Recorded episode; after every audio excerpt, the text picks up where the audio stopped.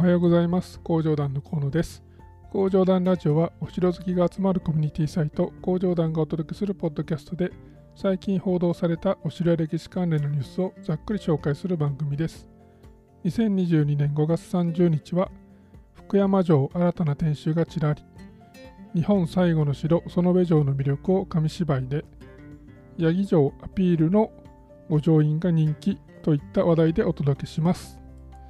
なんか、え、ー、と、トップ3記事のうち2つが、えー、京都のお城で、しかも、なんていうか、えー、単語、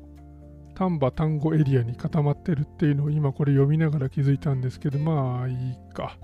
えー、まあいろいろあの今週もニュースはあったんですけれども、えー、面白そうな、うん、ネタを、えー、ちょっと拾った結果、んな なるだけは偏らないようにはいつもしてるんですけど、なんか意外と偏っちゃいましたね。えー、で、最初に、えー、先週、えー、旧正寺の、えー、なんていうかその建物を保存する方向でなんか市長があの考えを改めた的な話を取り上げたんですけれどもなんか、えー、1週間経つと状況は変わってて、えー、中日新聞の、まあ、記事によると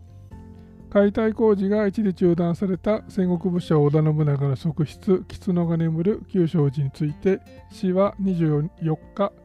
建物の保存を断念する方針を市議会と所有者側に伝えた。所有者側によると25日にも工事を再開すると。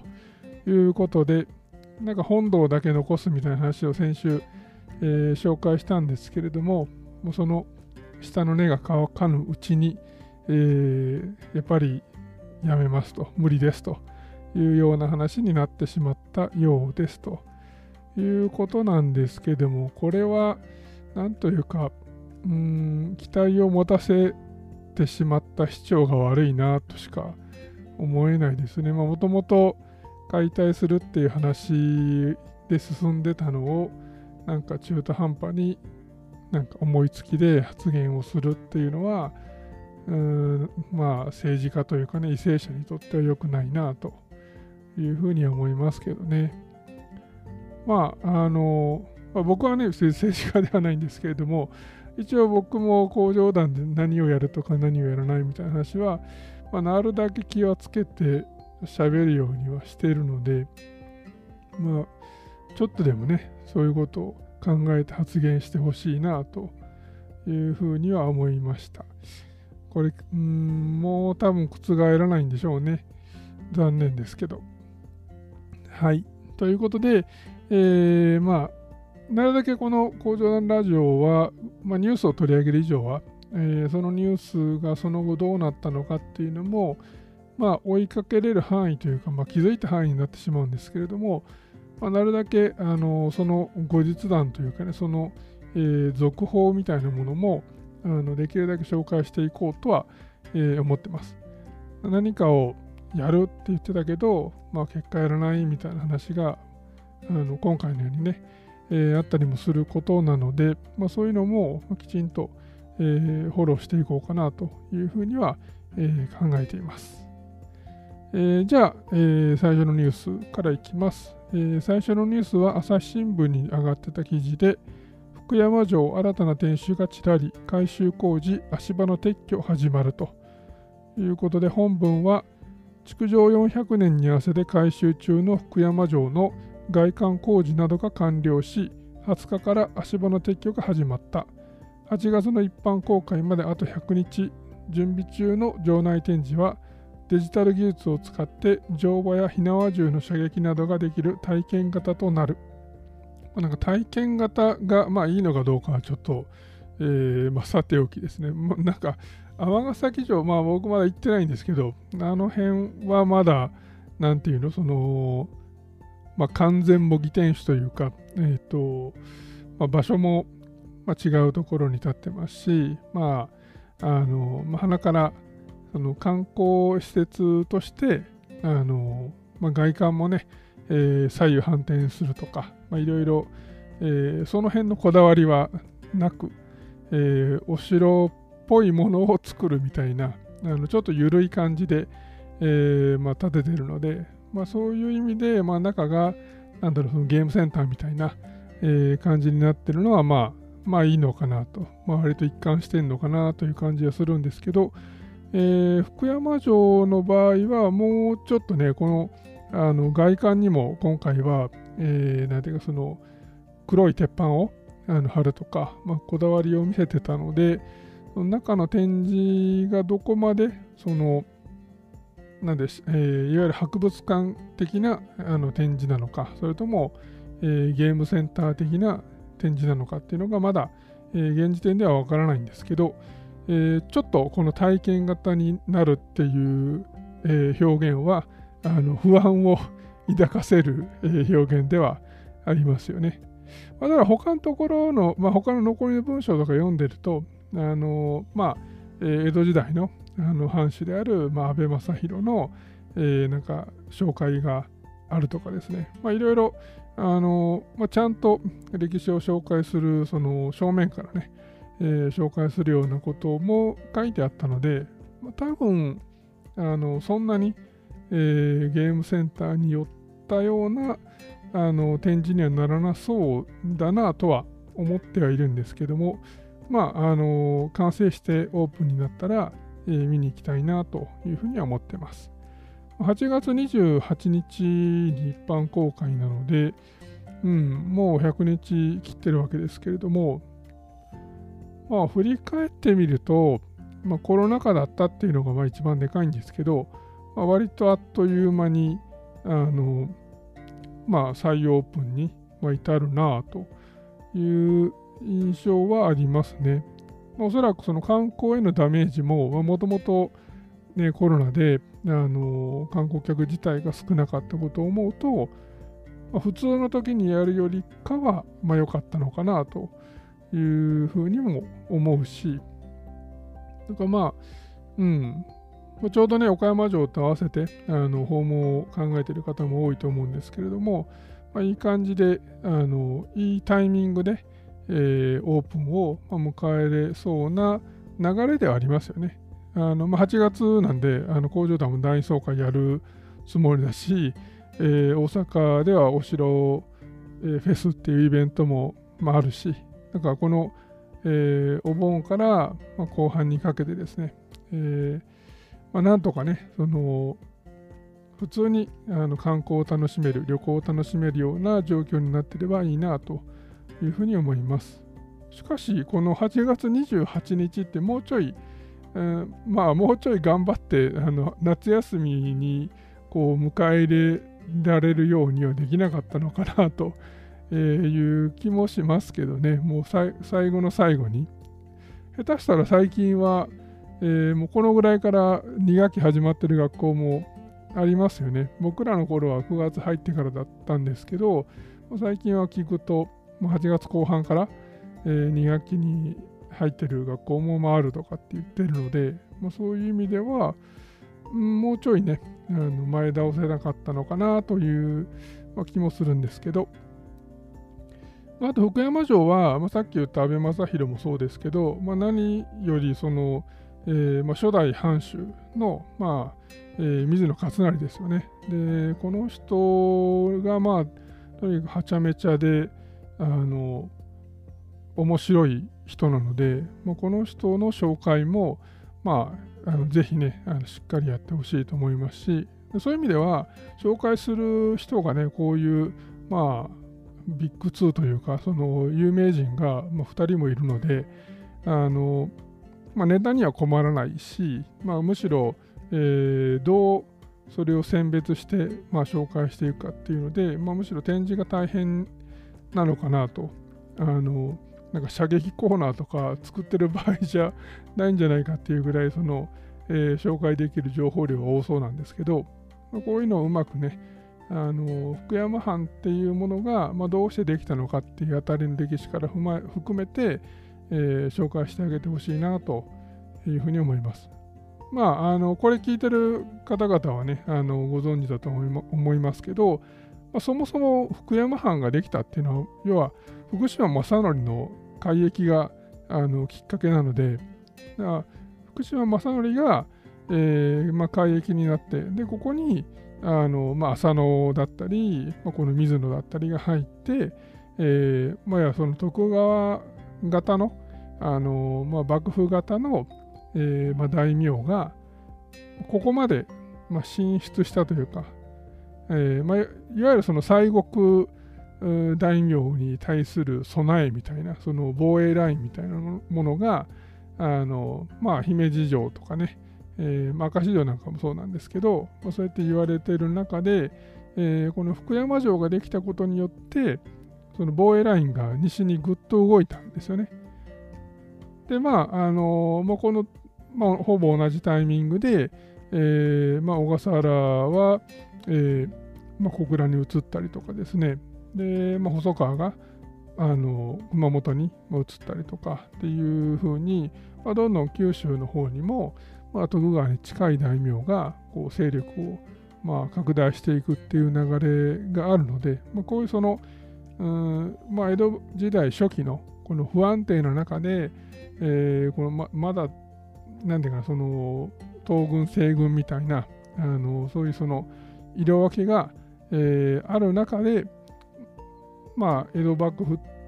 がどうやってその、うん、日本を、まあ、支配しようとしていったのかっていうこのまあ大名配置の、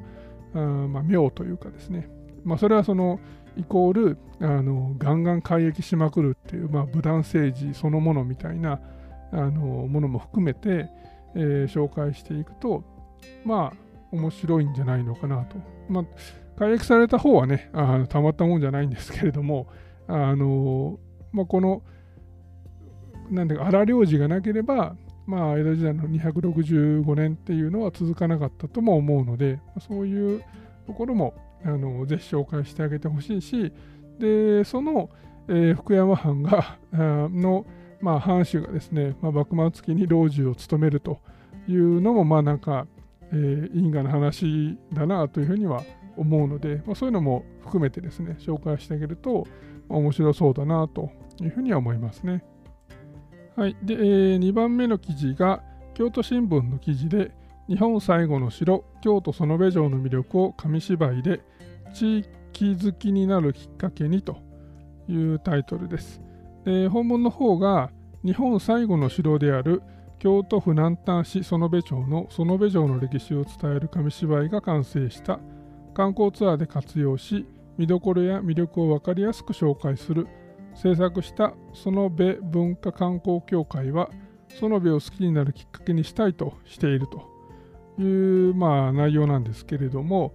えー、過去にも何回かこの園部城を紹介したことがあると思うんですね。で、その度に日本最後の城っていう、まあ、キャッチコピーをですね、あのまあ、彼らは、えーまあ、使ってるので、まあ、その都度紹介してきたんですけれどもで過去にも同じような話をしたような気もしないではないんですが、えー、この日本最後の城っていうのは非常に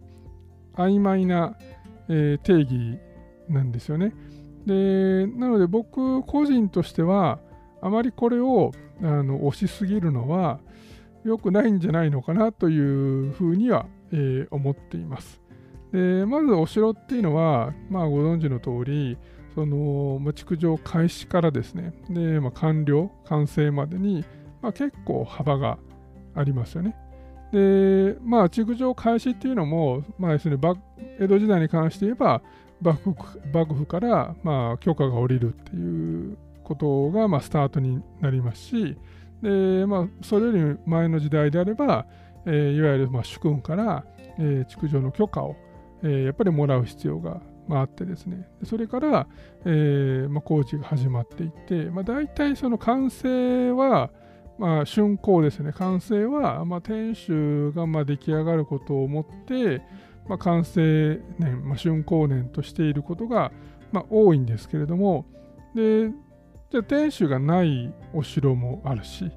であるいはあのーまあ、その後、停車ができた後もですね、まあ、どんどんどんどんその車が拡張されていって、で、まあ、堀が、え追加されてとか、え石垣が、まあ、積み増されてとかですね、そういうふうに、あのまあ、サグラダ・ファミリアじゃないですけれども、えー、お城は基本的にはどんどん拡張されていくものなので、まあ、永遠にまあ完成しないっちゃしないんですよね。で、まあ、中にはその工事の途中で、えーまあ、そのままあのやっぱりやめたということで、えー、完成しなかった、えー、お城も、まあ、あるわけです。この辺のその定義の曖昧さっていうのをまず、えー、僕らは知っておかなきゃいけないしでつまりそれだけ定義が曖昧だっていうことは、えー、日本最後の城を名乗れるお城は、えー、実は他にもたくさんあるということを、えー、知っておきたいなというふうにはあでもこれ今喋りながら思ったけど日本最後の城のなんかバッジを作っても、えー、いいかもしんないですね。え、ちょっとねこの後あの紹介しようと思ってあのいくつか、え、日本最後の城候補をあの調べてるんですけれどもあこれ今なんか喋りながらこれバッジにしたらそれはそれでありだなというふうには思いました。ちょっとあのその話は余談なので置いといて、でこの園部城にあの話を戻すと、えー、園部城自体の、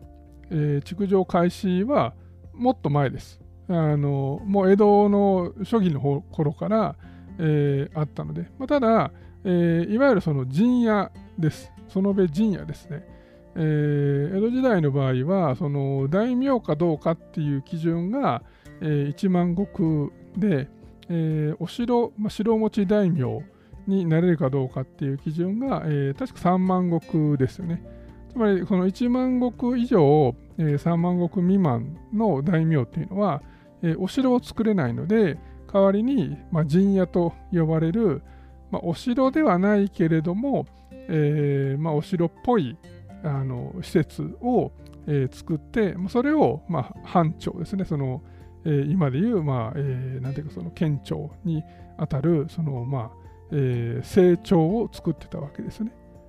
で、まあ、園部藩も、えー、園部陣屋をあの成長と、まあ、藩庁としていたんですけれども、で、まあ、ここを、まあ、お城に、まあ、改修をしたいという許可を、まあ、幕末の頃から何回も出してですね、で、まあ、許可が下りたと思ったら、えー、戊辰戦争が始まって明治維新になって、えー、なんか保護にされてとか、まあ、いろんな、まあ、経緯があるんですけれども、まあ、最終的には、えー、まあ、京都のあので何かがあった場合、まあ、有事の際にですね、えー、帝を、まあ、逃がすその、まあ、逃がし先として、えーまあ、園部を、まあ、使ってもらうために、えー、城としてあの、まあ、警備を頑丈あの、えー、頑強にしたいというふうにあの、まあ、申請をしてですね。それで、まあ、許可が、まあ、下りたので、まあ、この、えー、修築の、まあ、改修工事ですね。っていうのが、えーまあ、始まって終わったのが、まあ、明治時代ですということなので日本最後の城とはいえこれは、えー、日本最後に築城が開始されたお城ではなくて、えー、日本最後にこの修築工事が、まあ、改修工事が、えー、終わった城っていう感じのあの定義なんですね、この園部城に関しては。だから、まあ、非常になんかその今しゃべりあの喋ってるのを聞いていただいても、なんていうか日本最後の城ってんっていうなんかリアクションをあの取られる方も結構いるんじゃないかなと僕なんかは思うので、まあ、なのであまりこれにあの固執しすぎるのは良くないんじゃないのかなと、え、いうふうには、え、思ってます。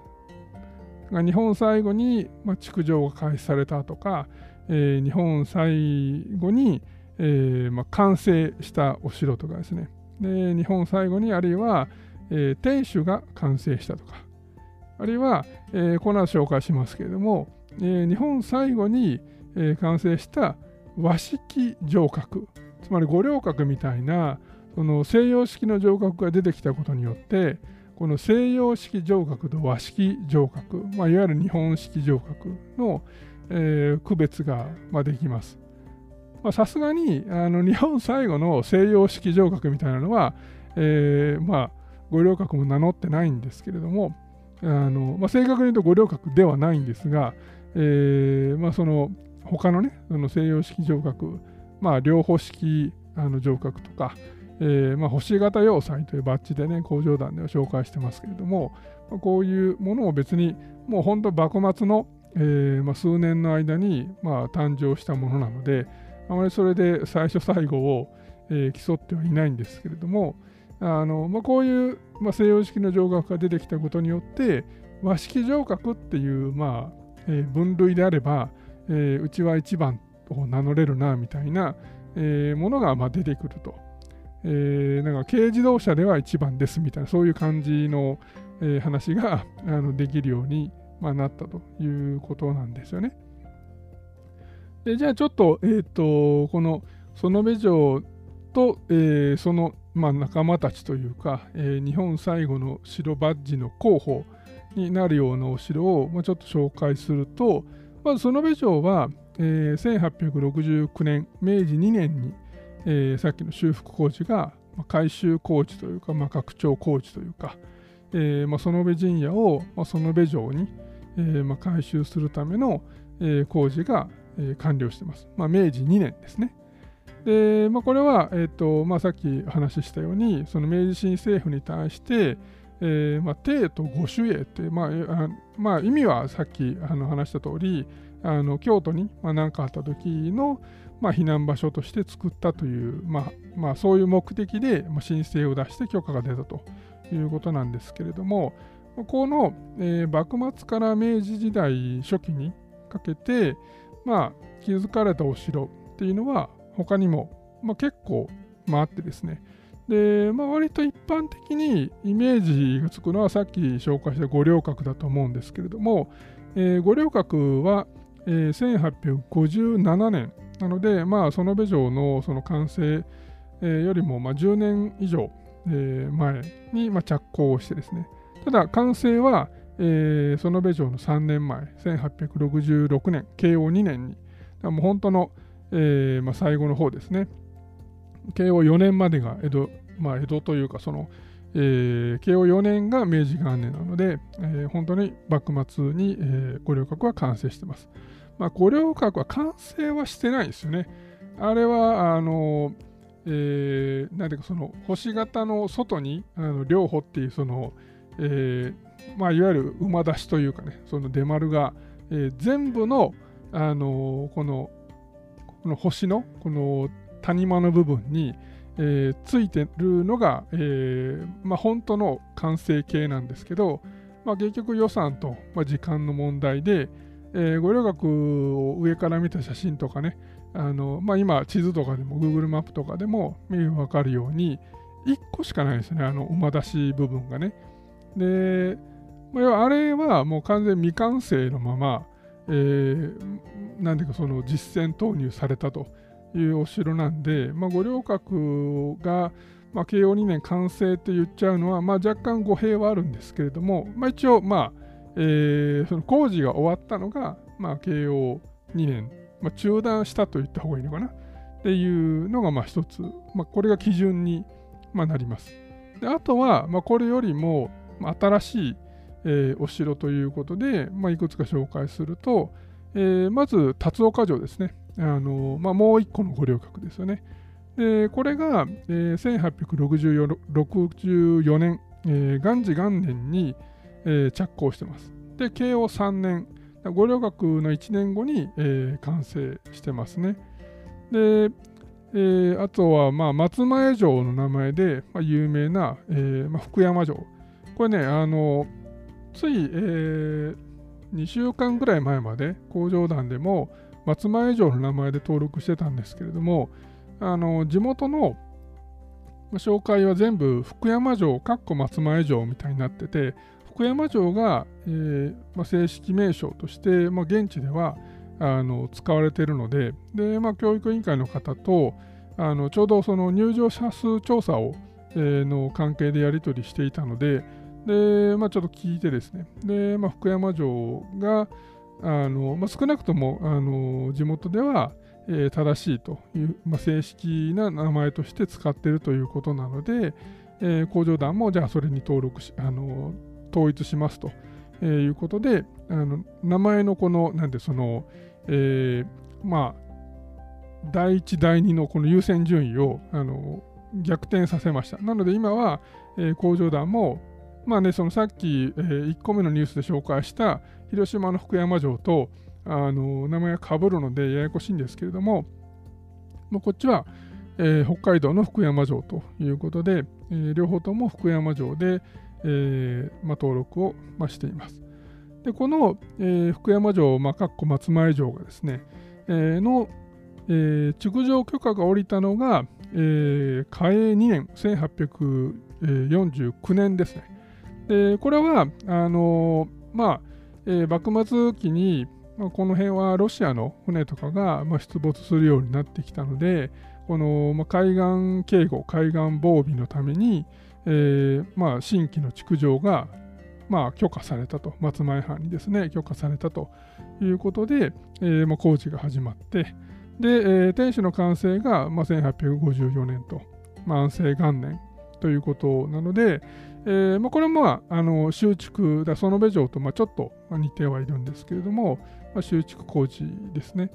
で、松前城、あまあ、福山城ですね。福山城と並んで、えー、この、まあ、異国船のために、まあえー、築城が許可されたのが、えー、福江城、まあ、石田城ですね。えー、五島列島にあるお城ですけれども、これも、えー、1849年、えーかえー、嘉永2年、同じ年ですね、に、えー、着工して、で、えーまあ、慶応3年、1868年に、えー、完成ということなので、もう完成自体は、えー、辰岡城とかよりも、これ後ですよね。えー、ということに、えー、なり園部城の完成の1年前ってことになりますね。だからこの辺までは一応、えーまあ、園部城は、えーまあ、うちの方が、まあ、古いと、まあ、言える、えー、かなと。でここからがだんだんちょっとなんてその、まあ、怪しいというかその、えーまあ、競い合う、えー、ライバルみたいな感じになるんですけどで一つは、え、縦城です。でこれはあのあんまり知ってる人いないんじゃないかなと思います。で僕も、えー、これ登録するときに初めてあこんなお城があったのかということを、まあ、知ったので、まあ、印象深いんですけれども、えー、ここが日本最後の、えー、和式城郭です。で、松前城、まあ、さっきの福山城ですね。福山城に、えー、っていうのが、まあ、えーまあ、結構海際で、あのー、まあ、危険、危険というかその、えー、守りに弱いということで、まあ、この、えー、松前藩主がですね、えー、この福山城に代わる、まあ、新しい、まあ、居城として、まあ、めちゃくちゃ山奥にですね、えー、新しく、まあ、城を、えー、作ったんですね。で、まあ、ほとんど、まあ、使われてないんですけれども、で、まあ、ほなんていうか特貫工事で作ったお城で、まあ、明治元年に、えー、着工してます。えー、1868年9月に着工して10月に完成って言ってるので、まあ、1ヶ月しかかかってないことを思うと、ほとんど、あのー、何か、いわゆるお城というよりかは、あの僕らが思う、まあ、砦とか、そういうのに、えー、近いのかもしれないんですが、まあ、何分残ってないので、えー、いまいちよくその全体像はわからないんですけど、ただこの、えー、9月にその、まあ、大工とかですね、そういうその関係者が、えー、移動を始めて、でまあ、10月には、えーまあ、結構な人が、えー、その新しいお城に、まあ、移動したっていうような記録が残ってる、えー、そうです。えー、この辺はね、あのまあ、地元の、えー、厚沢部町、えー、公式ホームページに、あのまあ、専用の、えー、ページを作って、まあ、説明されているので、まあ、あの概要欄の方に、えー、リンクを残しておきます。で、えーと、もう一つがね、えー、朝城という、えー、お城が豊前にあるんですけれども、でこれが、えー、1869年に着工してるんですよね。その部城は完成っていう言ってるのがまさにこの同じ明治2年なんですけれども、えー、同じ年にこの朝城は着工をして、えー、かつ、えー、その翌年明治3年に完成と言ってるので、まあ厳密に言えば、えー、この豊前朝城っていうのが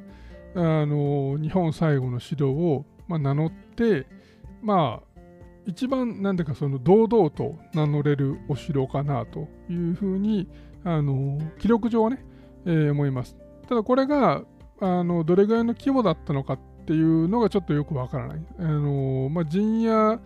と変わらないような感じかもしれないのでちょっとよくわからないんですけれどもでもう一つ、えー、同じ年に、まあ、着工しているのが、えー、松尾城です。でこれは、えー、三稜郭として有名で、まあ、今自動車教習所になっているのであの写真で、えー、見たことがある方も、まあ、いらっしゃるかと思うんですけれどもあの星型要塞のバッジにも、えー、登録してます。星型要塞にはいくつか、あのお城が、まあ、登録されてるんですけども、えー、いわゆる五稜郭とか、まあ、その、えー、背後を守る、まあ、四稜郭、四稜郭、えー、で、まあ、この三稜郭としての松尾城とかですね、っていうのが入ってるので、この辺が、えーまあ、この幕末明治にかけて、まあ、できたお城なんですが、この松尾城に関して言うと、えー、残念ながら完成しないまま、えーまあ、廃城令であの廃城になってるんですよね。なので、まあ、この松尾城は、えー、築城が開始されたっていう、まあ、定義でいけば、えー、日本で最後にっていうのをつけてもいいんですけど、えー、完成はしてないので、まあ、さっきの、えー、朝城が、まあ、一番その、まあ、状況証拠的には、えー、日本最後を、まあ、名乗れるということで、まあ、その部長ちょっとなんかこういうのを、えー、リストアップしていくとあなんかちょっとあの なんていうの爪が甘いというか、えー、突っ込まれどころがありそうなあのなんか PR を、えー、しようとしていやいないかっていう、のがちょっと心配になるところなんですよね。で僕はねあのなんでこの、えー、定義の曖昧さをむしろ逆手にとってでまさにこの日本最後っていうのはいろんな切り口があってで、まあ、こういう、まあ、その多様性というかですね、まあ、こういういろんなお城が、えー、この幕末期からまあ明治にかけて、まあ、築かれた。でそれぞれには例えば、えーまあ、異国がまあその船でやってくるので、まあ、それからまあ、まあ、日本を守るために、えーまあ、作られたとかですね、まあ、あるいはその部城みたいにこの、まあ、京都の治安が悪化していく中で、えー、何かあった場合に、えー、天皇をあの、まあ、助けて避難していただくために、えーまあ、城郭化したとかですね、まあ、いろんなあるいはあの、えー、その、えー、辰岡城とかあるいは松尾城みたいに、えーまあ、西洋かぶれのあの藩主がですねあの、えー、和式のお城ではなくて、えー、西洋式のお城を作りたいんだと、え、いうことで、まあ、まあ、ある意味趣味に走って、えー、この築城をあの始めたような、まあ、お城もあったりもするので、でまあ、こういうあのなんでその時そのお城が作られたのかっていうその経緯も含めて紹介していくとなかなか面白いと思うんですよね。だからなんかあまりそのあのうちが一番古いというかうちうちが一番なんか、えーまあ、最後ですみたいなあのその他を全て、えー、こう否定して、えー、自分一人だけでこう目立とうとするやり方よりかはあのまあ日本最後の城っていうのをむしろチームとして、えー、考えてですねこの、まあ、いろんな、えー、最後の城があるんですよみたいな感じで、えー、チームで PR した方が、まあ、いいんじゃないのかなというふうにはあの思います。まあ、それがあのさっき僕が、まあ、バッチリできんじゃねえかなって話をしたのにも、まあ、つながるので、まあ、ぜひそれはちょっと検討してみようかなと。他にもね、あのー、漏れてるのがあるかもしれないので、まあ、その辺はちょっと、えー、慎重に調べて、調べ直してみますけれども、まあ、今紹介したようなね、あのお城あたりはあの十分候補になりうると思うので、まあ、こういうのを、ま、紹介していくと、なんかまた一つね、あのお城巡りのまあ、切り口が、ま見つかるかなと。まあ、残念ながら最後に、あのまあ、できたからといって、えー、残ってるかっていうと、まあ、そうでもないっていうのが、えー、このお城に関してはねその残念なところではあるんですけれどもあの今紹介したような、えー、お城も、まあ、ほとんど、えー、残ってないですね。まあ、五稜郭はあの復元建物は復元されたものがありますけれども、えー、あとはそうですね松前城、まあ、福山城ですね福山城も復元されたものがありますがあとはせいで石垣が残っているとか堀が残っているとか、えー、まあ、その上城は門がねあの高校の門として、えー、まあ、残って活用されてるんですけれども、まあ、こういうその部分的に、えー、残ってるぐらいでその天守にあたるものが、えあるかというと、まあ、残ってはいないんですが、まただね、あの歴史は別に建物が残ってなくても楽しめるところにあの僕は面白さがあると思うので、まあ、そういう意味でもこの日本最後の、えー、城チームを、え、どう PR していくのかみたいなのはあの個人的にも、ま、興味があるし、え、ちょっとねその、まあ、園部城が一人そ その園部城が一人で突っ走ってるのはあの、ま、ちょっと良くないのじゃないのかなというふうには、え、思うんですけれども、ま、ただなんかねあの可能性がある、え、話だなというふうには、え、思いますね。はい。で、えー、ちょっともうすでに今日も長くなってるんですけれども、あのー、残りは淡々淡といきたいなと、えー、思います。で、まあ、園部城のすぐ近くにあるのが、まあ、八木城というお城なんですが、まあ、これも京都新聞の記事で、えー、全国屈指の山城、八木城アピールの五条院人気、限定プレミアム版が完成ということで、本文はキリシタン武将内藤助安が治め、山城として全国屈指の規模を誇る京都府南丹市八木町の八木町の八木城をアピールする五条院のプレミアムバージョンが完成した金銀銅かっこ朱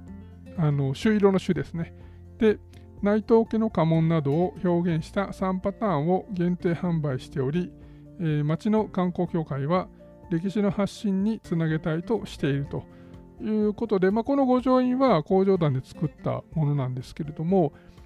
まあ、金、銀、銅と、あの記事ではね、あの書いてて、まあ、多分これ観光協会の人が、えー、そういうふうにあのアピールをされてるんだと思うんですけど、あのうちで作った時は、えー、金銀赤で作ってたので、あのあなるほど、金銀銅であのこう言った方が、まあ、受けがいいというか、そのなんかね、あのー、分かりやすい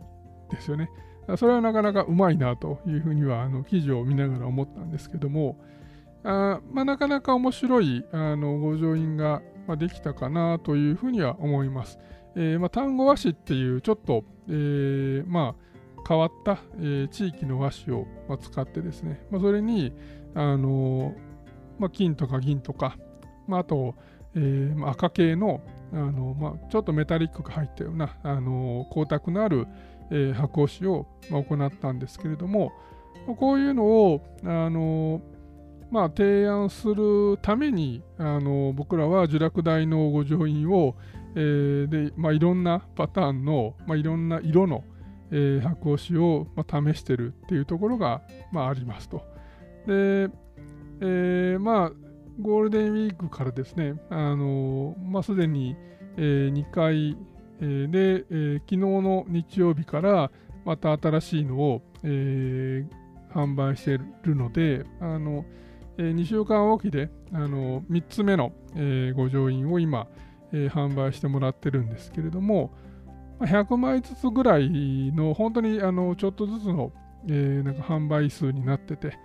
でまあ、これはもう本当にあのお裾分けみたいな感じなんですよね。僕らとしては、あのもう本当箱押しのこの箔の、えー、フィルムの色っていうのは本当にたくさんあって、でそれがどんどん増えるので、で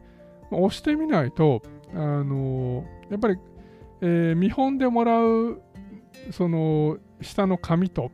で和紙に押した時とかでもやっぱり色味が変わったりもするしで、まあ、和紙でも、まあ、真っ白の紙に押す時と、えー、例えば黒の紙に、ま、押す時とかでもやっぱり色味が下のね色が透けて見えたりもするので、えー、変わってくるんですよね。そういう意味でも現物のサンプルを、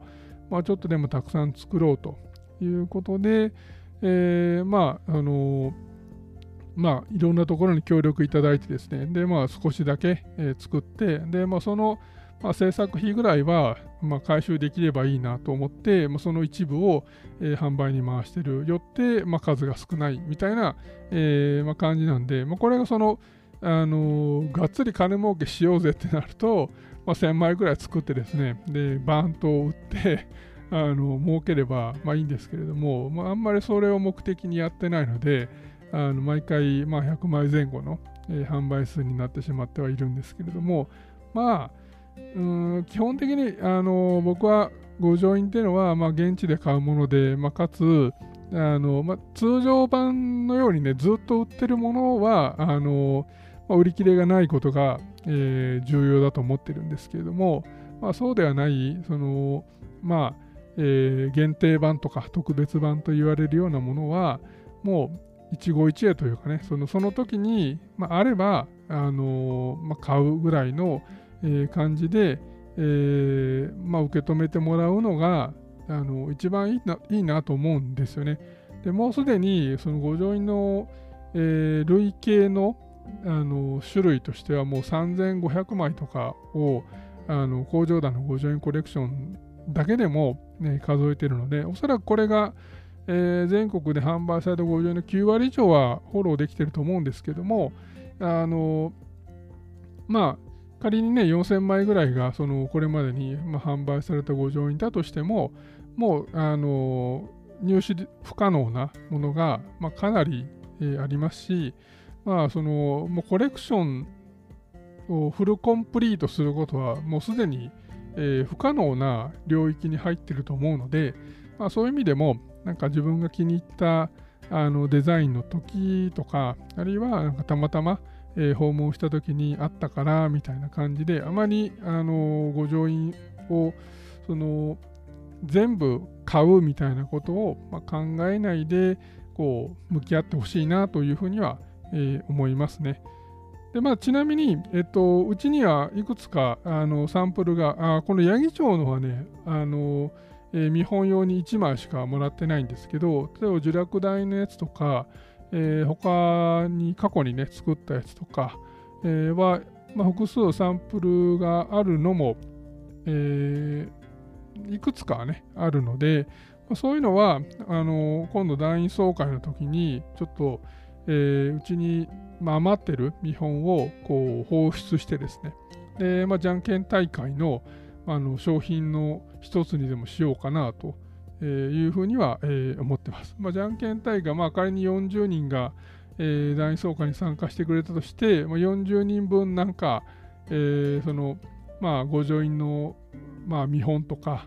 えー、なんか、まあ、7周年グッズの余りみたいなものを、えー、そこになんか混ぜてしまうと、ちょっとあの申し訳ないなっていう気もするんですけど、まあ、何かしらあの工場団グッズの、まあ、今ちょっと入手が難しいようなものを、えー、こ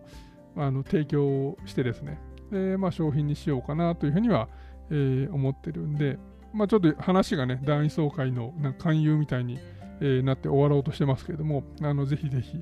えーまあ、検討されてる方はあのまあ、こういうのも、えーまあ、ゲットできるかもしれないということでお申し込みいただければ、えー、嬉しいですと。いうのが、まあ、今日の、えー、トップニュース3つで、えー、あとは、えー、ちょっとパンパンパンと、えー、いきたいんですが、まず一つは、えー、岐阜新聞のサイトに上がってた記事で、えー、大賀城土岐市の映画巡る旅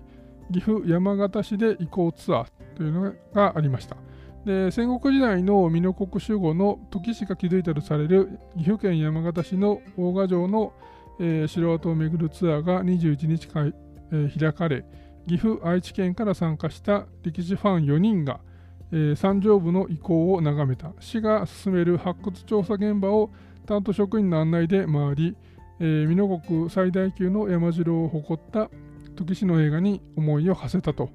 いうことで、すごくいいツアーだと思いますが、えー、なんかこの岐阜愛知県から参加した歴史ファン4人っていうのがなんかええって思ってでもっとちゃんとあのなんていうかその告知ができてれば、えー、もうちょっと参加者増えたんじゃないのかなというふうに思うので山形市は、えー、議員さんと一回話はしたのであの言ってくれたら紹介したのになとも、えー、思いつつこういうねあのまあ、地元の山城を、えーまあ、発掘調査の、えー、を担当されたあ、まあ、学芸員の方だと思うんですけれども、その方の案内で回れるみたいなのはすごく貴重な機会だと思うのであのぜひぜひ、えーまあ、そういうのはねあのお城ニュースでも紹介したいしあの工場団からねあの参加してくれる人は、うん、結構いそうな気がするのでなんかあのこの辺の連携をあのもっともっと強化していかないと、えー、いけないな、まあ、いけないなというかそのもったいないなというふうには、えー、思いました。で、まあ、似たような話で、これは、えっ、ー、と、日高新報という、えー、まあ、サイトに上がってたやつで、えー、ここが手取り城の本丸跡ですという、これなんか記事のタイトルなのかちょっとよくわからないんです。なんかブログっぽい、えー、感じなんですけども、えー、和歌山和歌山城郭調査研究会の第1回公開見学会、えー、戦国紀州最大最強の山城玉木一族の手取り城跡が22日日高川町和佐って読むのかな？ちょっと、えー、地名の読み方が分かんなくてごめんなさいの、えー、手取り城跡などで開かれ約50人が参加したと。えー、いうことで、まあ、いろんな、あの、記事がそこの後続いてるんですけれども、これはあの黒豆さんが、え、参加されたで、あのえー、最近の一言に書いてくださってたやつですよね。で、この50人の中にあの団員がいるっていうのは、なんかすごい嬉しいなと思って、えー、この記事を読んだ時に思いました。多分ちゃんと告知すれば、まあ、50人も集まったかどうかわからないんですけども、まあ、さっきの大賀城のやつも、もっともっと人は来たんだろうなというふうに、まあ、思えた理由の一つでもあるんですけど、で、このなんか玉木氏っていうのも全然知らなくて、で、あの、まあ、初めて知ったに近いんですけども、方向集だったらしいんですよね。で、まあ、意外となんか歴史、あのそれこそお城の紹介文とか書いてても、えー、あるいは御城院のことを、えー、調べたりしてても、あの意外となんか知らなかったけど、実はこの人方向集だったんですみたいなのはあの結構いるんですよね。知名度、僕らの、あの知名度って、まあ、大体戦国時代と江戸時代の、えーまあ、勢力というか、そのに、まあ、力を持ってた人しか、まあ、逆に言うと知らなくて、でまあ、それ以前の、えーまあ、南北朝時代とか、えー、室町時代に、まあ、勢力を誇っていたような、まあ、一族、まあ、それこそ芝市とかがそうですよね。えーまあ、芝市ってあの、まあ、当時は、まあ、三冠霊の、えー、一つでもあるぐらい、まあ、めちゃくちゃメジャーで、で、あの、まあ、信長がいた尾張とかもそうですけど、まあ、あの辺は全部芝市のまあ領土だったわけですけどあの、まあ、戦国時代に生き残れなかったので、まあ、そういう意味では一般的な知名度って、まあ、ほとんどないと思うんですよね。でもあのちょっと時代を遡れば、えー、すごい、まあ、実力者だったわけで、まあ、こういうそのあの50年えー、歴史のね、その時間をずらすと、もう全くこの勢力図とか、その、えー、力の大きさが変わるっていうのは、この歴史の面白いところなので、こういうのをね、あの見ていくっていうのはあの楽しいですよね。で、えー、まあ、ちょっとなんか事前に何話そうかなと思ってたメモには、あのー、ここで検問書家紋の話をしようかなというふうに思ってたんですけど、あんまりそれやると長いな。もうすでに結構な時間だから。まあ、検問書家紋っていうのがあるよっていうことだけちょっと、えー、紹介しておきましょう。えー、五条院を作るときとかに、その、あの今言ったみたいに、えー、一世代、一二世代前のあの、まあ、戦国武将とか、あるいはその国衆と、えー、言われるような人たちっていうのは、あのまあ、あんまり家紋がパッと出てこなくてですね、でそういう時に割とこの頼りになるのが検問書家紋という、資料なんですね。でこれは、えー、足利義政八代将軍ですね足利義政の時代にあののまあ要は家紋名鑑です。家紋大辞典とか大図鑑みたいなやつで、で応仁の乱の、ま、時に、ま、東軍に、えーま、加わるために、ま、いろんな日本各地から、ま、上洛してきた人たちの、えーまあ、家紋とかですねっていうのを、まあ、こう手書きで、えー、誰々はこんな家紋ですみたいなことをあのひたすら書き残してるで。そこにもともといた、まあ、幕府の、表情集とか、えー、方向集っていう人たちもあの記載されているのでだから方向集に選ばれてると、まあ、検問書家紋を見ると、大体あの家紋が特定できるというようなあの感じなんですよね。過去に作ったやつでも1個か2個はこの検問書家紋から家紋を特定して、えー、作った御城印がありましたね。で、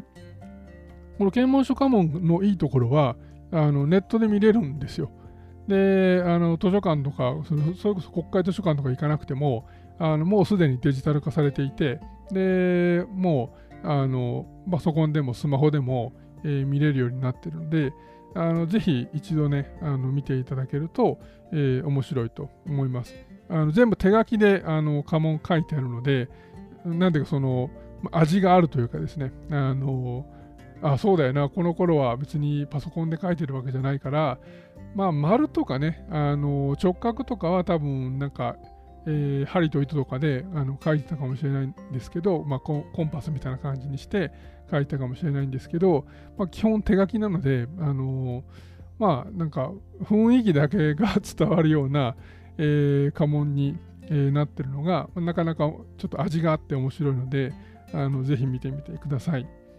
で、今日最後に紹介したい記事がもう一本だけあって、でそれが、えー、IT メディアビジネスオンラインというサイトに上がってた記事で、えー、なぜ JR 東海はわざわざ奈良でキャンペーンを始めたのかっていう、まあ、あのコラムなんですね。で、まあ、ちょっと冒頭だけあの読むと、JR 東海の奈良キャンペーン、いざいざ奈良がスタートした俳優の鈴木亮平さんを起用した CM、東大寺奈良町編は旅情をそそる。地元の観光関係者にも好評だ。ところで JR 東海奈良キャンペーンは馬市麗し奈良として17年間も展開してきた。定着どころか伝統の域に達したキャンペーンだ。それをなぜ変えたか、なぜ今なのか、その背景に歴史だけじゃない奈良の存在、ウィズコロナ、インバウンド低迷、IT に乗る旅作りの進化などが見えるみたいな、えー、書き出しで始まってる、まあ、結構長文のあのコラムです。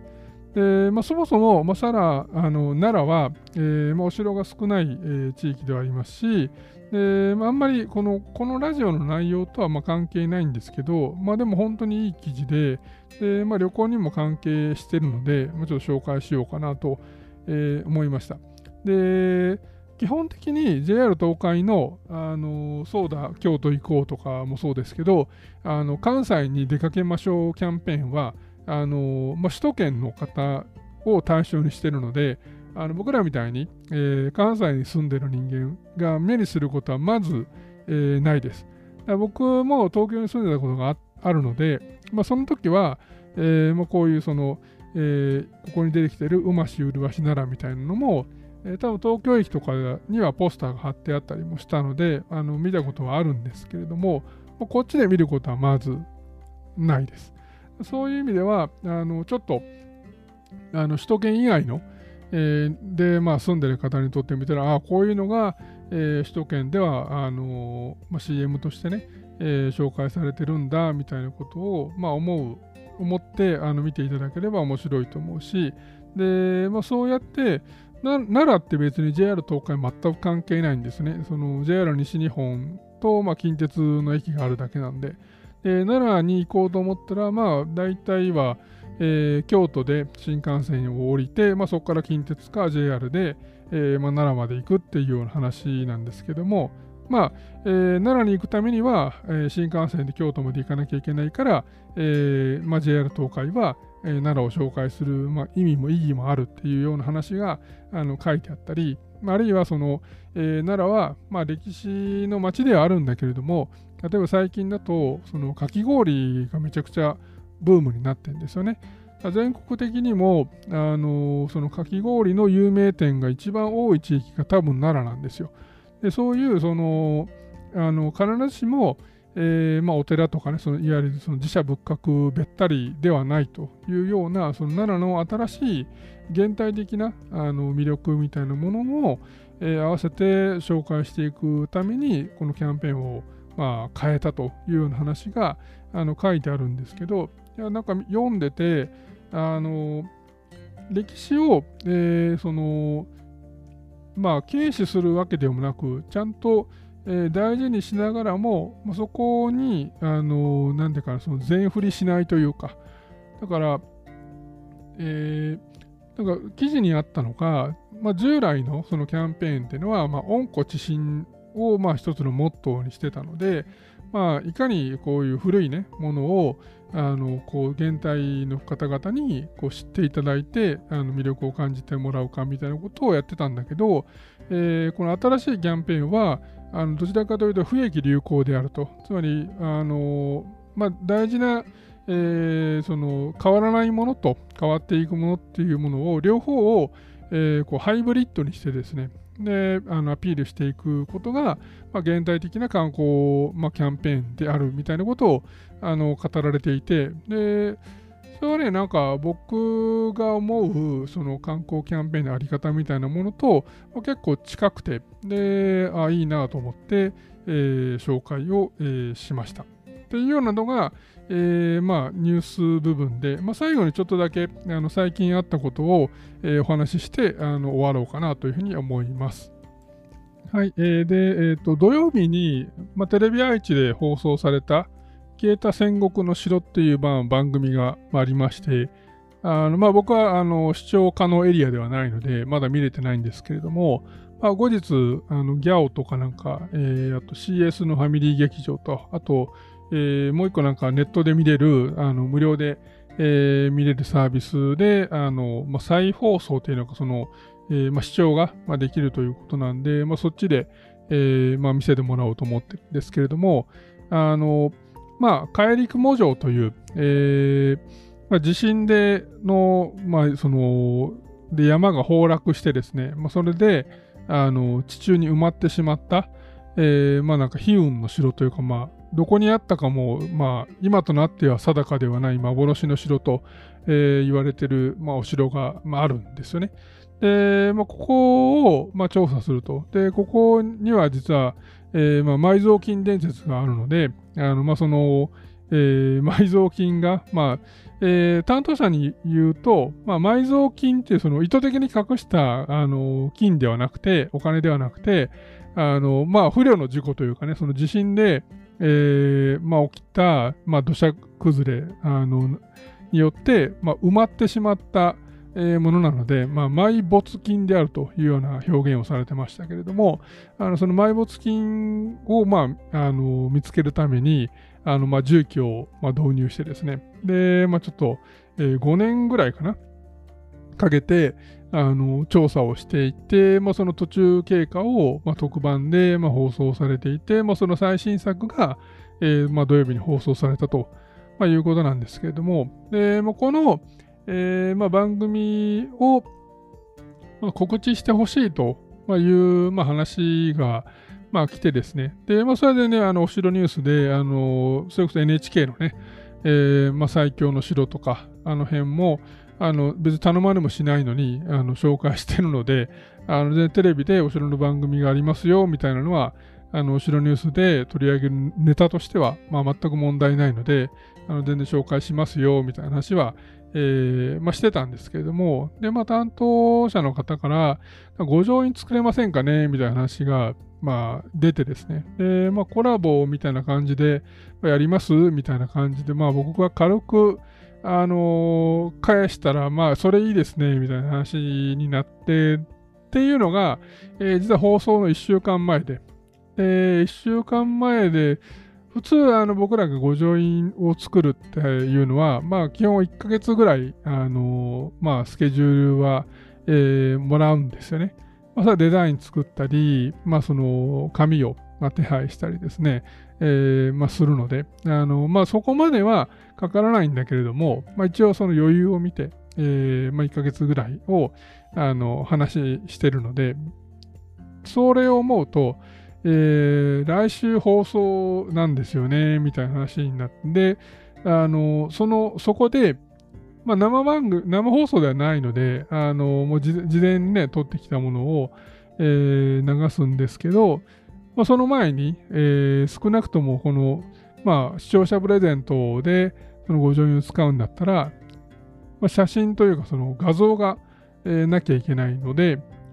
で、まあ、真っ白い紙に印刷するんだったら、まあ、データで作った状態でも、まあ、ほぼほぼ近い感じになるんですけど、まあ、例えばさっきのあのヤギ城みたいに発光紙でやるとなったら、多分データで、えー、見てるその印象と、まあ、現物の実物のね、発光紙をしたものの印象でかなり変わるんですよ。そのギャップが大きくなればなるほど、まあ、後々めんどくさくなるので、あのー、できれば、えー、現物を、えー、渡して、でまあ、それをあのテレビ局側で、まあ、写真に撮っていただいたりして、でまあ、告知に使うというふうにするのが、まあ、一番その、あのまあ、当たった方との、まあ、誤解も、まあ、生じないし、まあ、そもそも応募するかどうかの、ね、判断をする時点でもあの誤解が生じないのでいいだろうと思って、でまあ、結構今回は、まあ、いろんな方に頑張っていただいてですね、まあ、僕も、まあ、多少ね、そのデザイン作るところでは、あの土日に頑張ったんですけれども、あのむしろまあその後の、えー、工程をまあ担当してくださってる、まあ、皆さんにまあご協力をいただいてですね、でまあ、なんとか、えーまあ、番組放送の、まあ、2日前ぐらいに、えーまあ、先方の手元に、ま、届けることが、ま、できたので、あのであの出来上がったものも、ま、かなりあの、ま、インパクトのあるものがま出来上がったので、ま、これはまちょっと無茶はしたんですけども、ま、やれて、まあ、よかったなというふうには思うんですけど、あでこれもあの何枚か余りがあるので、あの団員総会のプレゼントにしようかなとは思ってるんですが、あのこういうね、えー、あの、まあ、コラボでみたいな話で、あのなると、まあ、ちょっと、あのまあ、普通以上に、まあ、無理を通すというか、あのまあ、頑張って、えーまあ、しまうところは、まあ、人間としては当然あってですね。で、まあ、工場団にとって、もうこれが別に、あのだから利用者が増えるとか、だからアクセスが増えるみたいなことにはまあならないあの実際なってないんですけども、あの、ただまあなんかこういうのは、なんていうのかな、その、ありがたいですよね。そういう指名をしていただけるっていうこと自体がありがたいことなので、まあ、そういう時には、まあ、できるだけまあお力になれればいいなというふうには思ってます。で、えー、実は話したいのは、あのー、そこではなくてですね、で、まあ、これは前振りで、でまあ、ご乗員はご乗員でいいんですけど、あのー、この埋没金の、えーまあ、いわゆる黄金伝説みたいな話が、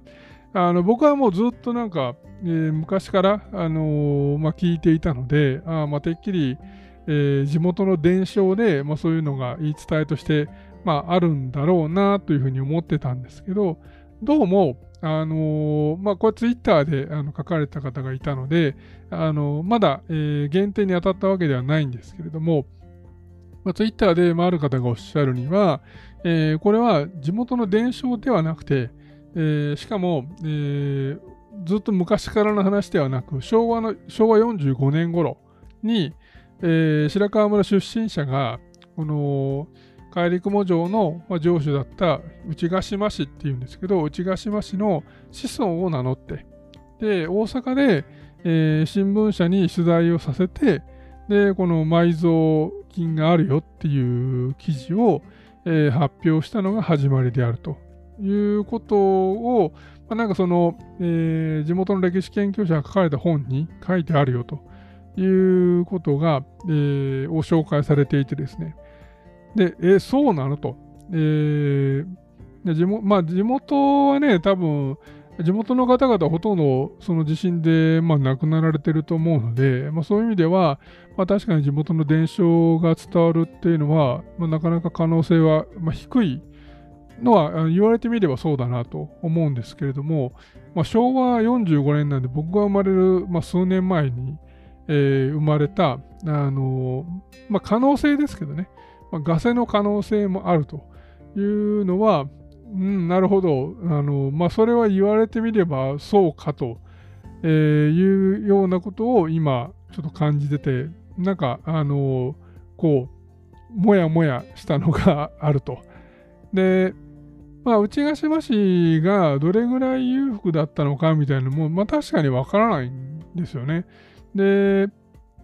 まあ、なぜか、あのここの、えー、領有をあの織田の時代も豊臣の時代も許されたみたいな話はあるので、で、まあ、その、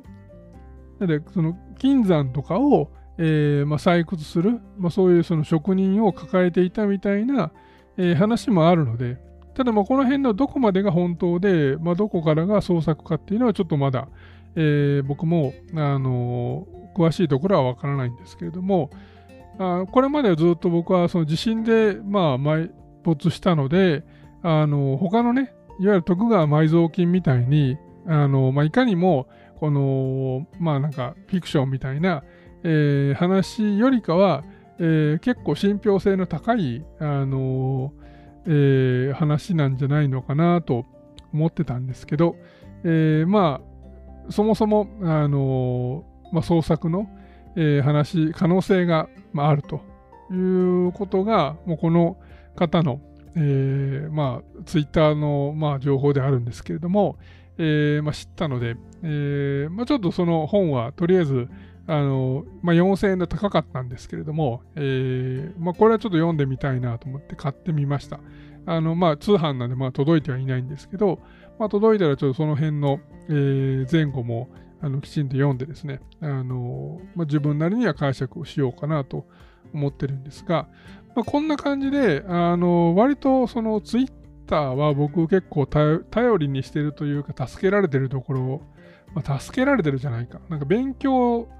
させてもらってるところは、あの結構あります。あの割と最近のその報道ではね、ツイッターは、まあ、とかく、あのなんか炎上ばかりが、えー、話題になるんですけれども、あの、フォローする人を選べば、えー、なんていうか、ためになる情報が結構流れてきますよね。で、あの、まあ、中にはね、なんか嫌味な書き方をする人とかもいたりするので、あの僕はそういう人はフォローしないようにはしてるんですけど、えー、結構こういうその、あの僕が知らなかったあの情報をあのポンと出していただける方は、あのたくさんいらっしゃるので、まあ、そういう方をフォローしてると、まあ、新しい知識を身につける、まあ、いいきっかけにはなってるなというふうには思ってます。で、まあ、最近の話としては、えっ、ー、と、まあ、前にちょっと紹介したその、えー、ゲームですね、えー、対抗立志伝5っていうゲームを、えー、がつい、えー、先週発売になったので、あの今、えーまあ、寝る前とかですね、にちょびっとずつやってます。で、まあ、昔やったことのあるゲームなんで、で、まあ、かつ、あの世の中的にも、あのそれこそ神ゲーと、えーまあ、神様のゲーム、まあ、神扱いのゲームみたいな、えーまあ、評価をされるぐらい、あのめちゃくちゃ、えーまあ、評価が高いゲームなので、あのまあ、面白いです、え。面白いんだけど、なんていうかな、この仕事として、え、ゲームをやるっていうのはなかなか辛いものがあるなというふうにはあの思いますね。だから、ただただね、遊んでるだけだったらいいんだけど、えー、これをあのどう番組にしようかなとか、でどんな切り口で紹介しようかなとか、どこを、えー、紹介しようかなとか、ここの画面は、えー、キャプチャー取っといた方がいいなとか、まあ、いろんなことを考えながら、えーまあ、ゲームをやってるので、あのまあ、純粋に楽しめてないところは、まあ、あるなと。えーまあ、あまり良くないなと思ってるんですけど、で、でも YouTuber の方はすごいなっていうのを自分がま動画をねあのやるようになってから、まあ、感じることが本当に多いんですけどもこのゲームの配信とかねゲームのゲーム実況と言われるようなことを、ま、やってる方々ってただゲームやってるだけじゃんっていうふうに多分ね皆さんも思われると思うし僕もまあ結構そう思ってたんだけどあのゲームまあ人様にね自分のゲームやってるところを見せて楽しんでもらうっていうのは生半可なことではないなっていうことを、えー、なんかひたすら痛感しますよね。だからめちゃくちゃあのどういう切り口で紹介するかを考える企画の部分もそうだしで実際にやりながら、えー、どんなコメントを、えー、差し込んでいくとあの、まあ、楽しんでもらえるかみたいなそのまさにアドリブも含めてですねその実況そのものの、えー、まあ、話術というかそのトークスキルみたいなものも、えー、めちゃくちゃ、まあ、高い水準のものが求められるし、うん、だから本当に YouTuber すごいなということをあの、まあ、この1年ちょいですかねあのひたすら、えー、なんか思うことが多いんですけどまた新しく、えー、このゲーム実況をされてる方に対してのなんていうかそのリスペクトみたいなものが僕の中で、えー、1個増えたなっていうところはありますね。だまあ、あのー、まあ、工場団のね、利用者の方でゲーム実況やってる人がま何人いるのかわかんないですけど、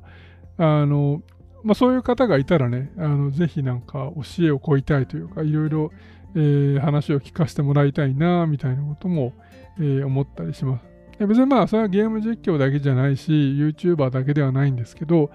あの、まあ、いろんな仕事をされてる方とか、いろんな勉強をされてる方がいらっしゃるので、あの別に僕自身は、まあ、お城の話をするのも楽しいんですけど、あのそれ以外の、えー、話を聞くのも、まあ、とても楽しいので、そういうのもね、あのそれこそ団員総会とか、まあ、そういう、えーまあ、リアルにね、会って話す場を、まあ、今後作っていきたいと、あのまあ、作っていきたいというか、戻して、えー、もう一回再開していきたいというふうに思っているので、えーまあ、そういうところでね、えー、少しでも、まあ、できればいいなというふうに思っています。え、あと、えーと、今週、まあ、おそらく火曜日になると思うんですけども、え、また一つ面白いニュースを、え、皆さんにお届けできると思いますので、え、楽しみにしててください。え、では、ちょっと今日も、えー、長くなりましたけれども、あの長時間聞いてくださってありがとうございました。えー、今週も1週間楽しく乗り切りましょう。